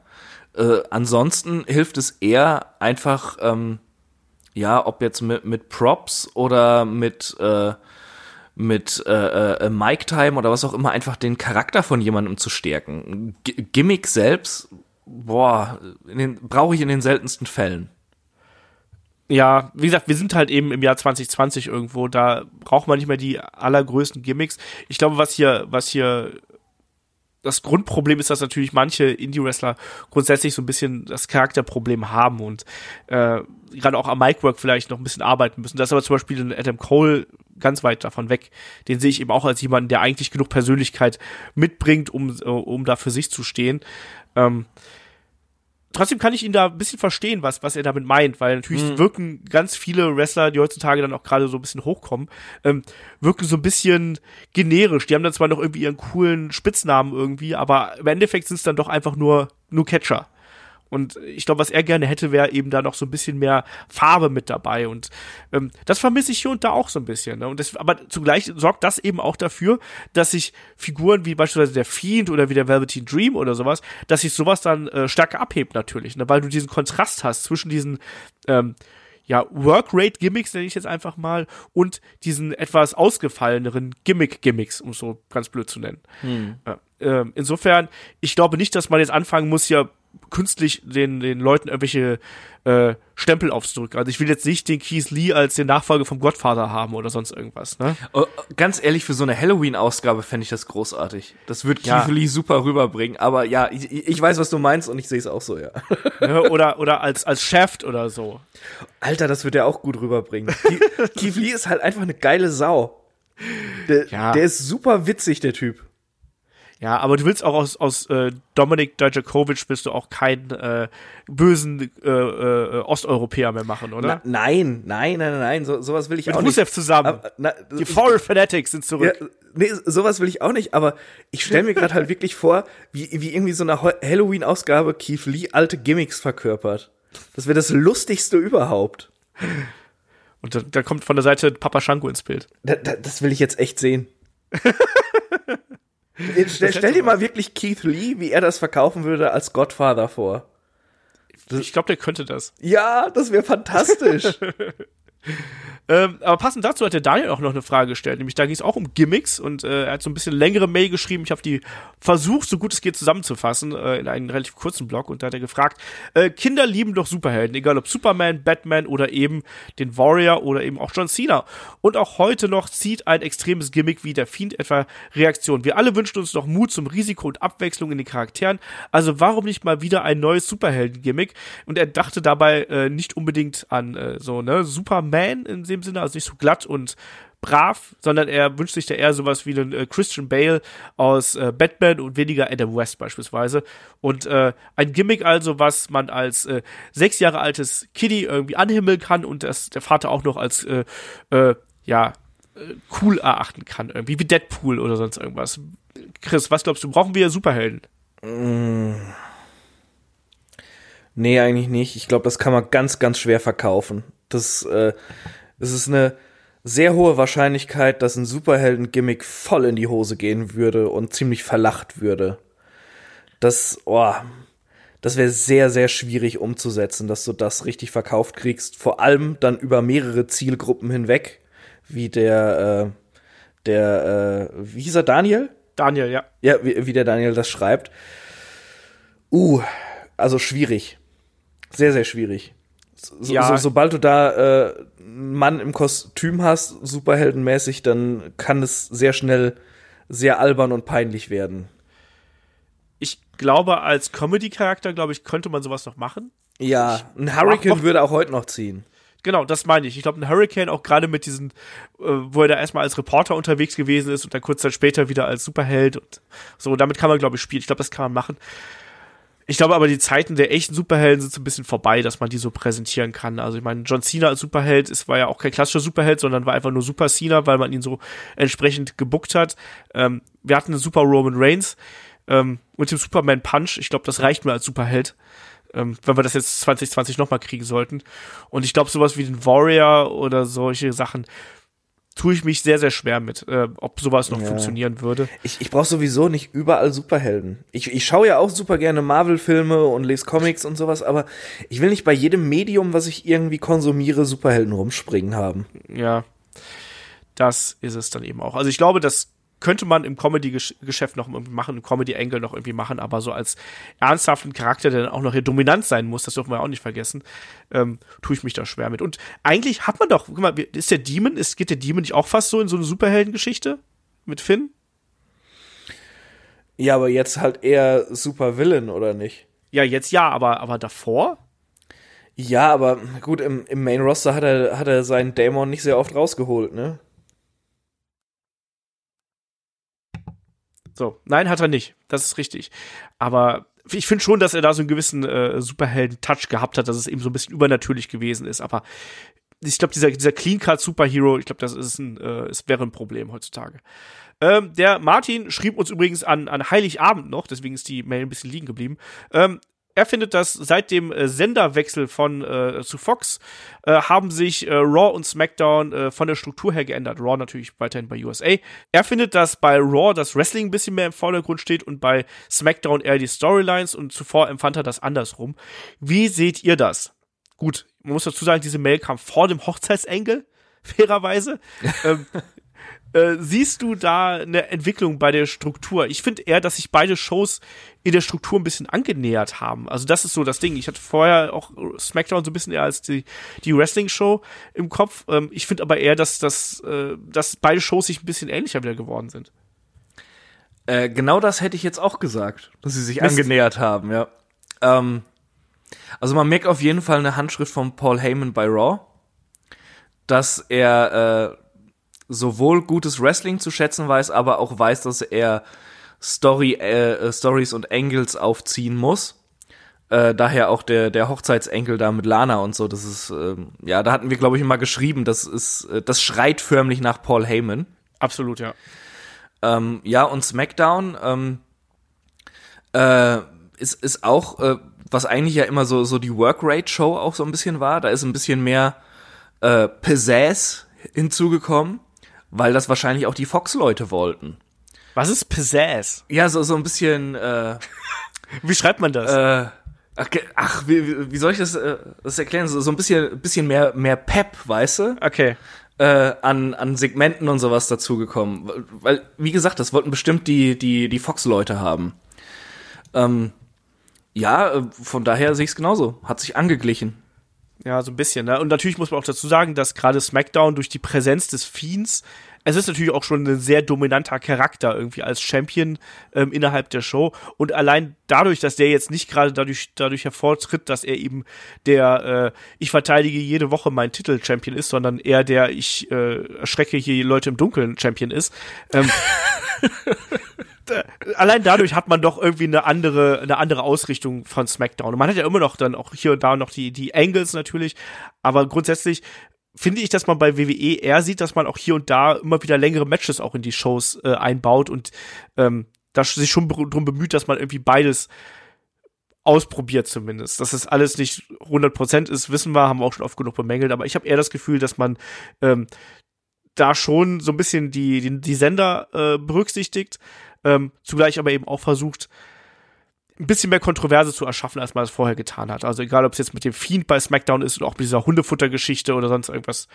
Ähm, das gehört ja irgendwie alles damit dazu. Aber ich sehe es auch eher so, dass da sich die beiden Shows angenähert haben. So, damit sind wir durch, Chris. Hammers. Juche! Außer du hast noch eine Frage. Willst du noch eine Frage stellen, Chris? Ja, Olfi. Willst, ja. Du, willst du mit mir gehen? ja, nein, vielleicht nur ficken? Also jetzt ein bisschen obszön hier, ne? äh, ja, wir gehen jetzt äh, Richtung Sonnenuntergang, nämlich äh, ab zur nächsten Ausgabe ähm, von Headlock, dem Pro Wrestling Podcast. Ausgabe 289 steht vor der Tür. Da bist du gar nicht dabei, lustigerweise. Da äh, glaube ich, da sprechen wir über die Women's Evolution und über das Damenwrestling aktuell. Da, bin ich da, genug, da bin ich nicht bei. Ja, siehst du? Oder bin Deshalb. ich dabei? Ich weiß nicht, ob du dich gemeldet hast. Muss mal gucken. Ich, ich, weiß, ich dass David mich, sich gemeldet hat. Ich habe mich für sehr vieles gemeldet tatsächlich diesmal.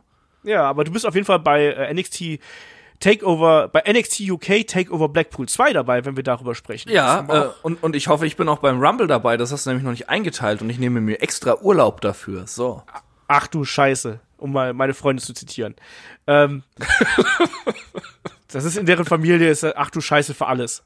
Das Beste, kleine Geschichte zum Abschluss. Ähm, als sie bei mir eingezogen ist, mussten wir noch mal ähm, zum äh, zu ihrer Mutter fahren, weil da irgendwie noch ein Möbelstück war, was was wir hier in meiner Wohnung unterbringen wollten.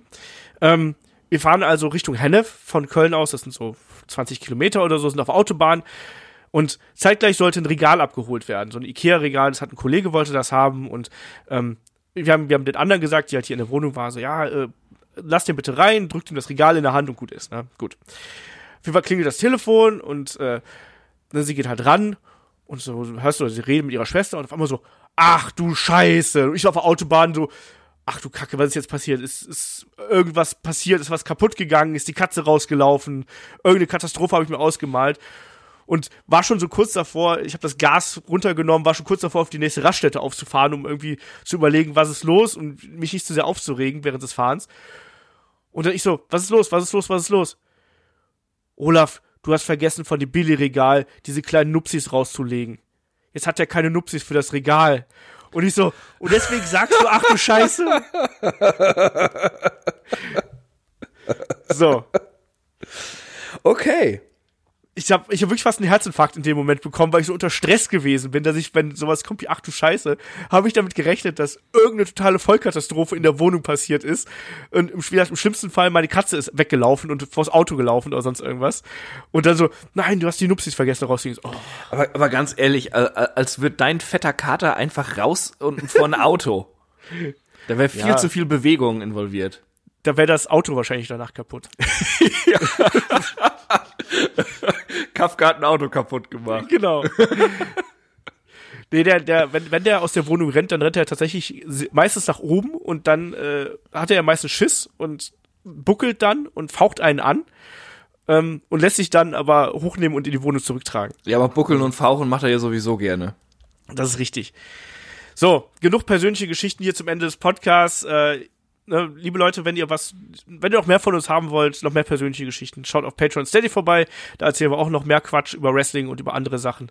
Ähm, und äh, wer, wer ganz viel Quatsch haben will, da gibt's demnächst noch mal das, äh, das nächste Watch-Along, nämlich dann zum Royal Rumble 1994 mit dem Shaggy zusammen. Wir haben das äh, Watch-Along zu December to Dismember. Das haben sich tatsächlich viele angehört und haben diesen Event mit uns durchgestanden.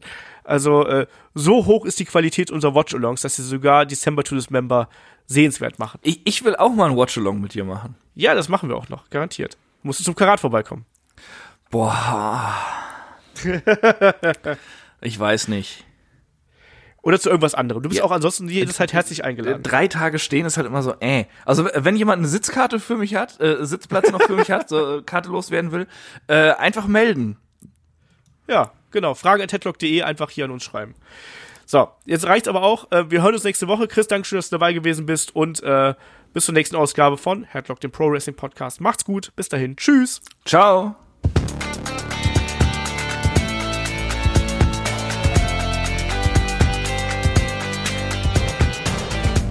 Headlock, der Pro Wrestling Podcast.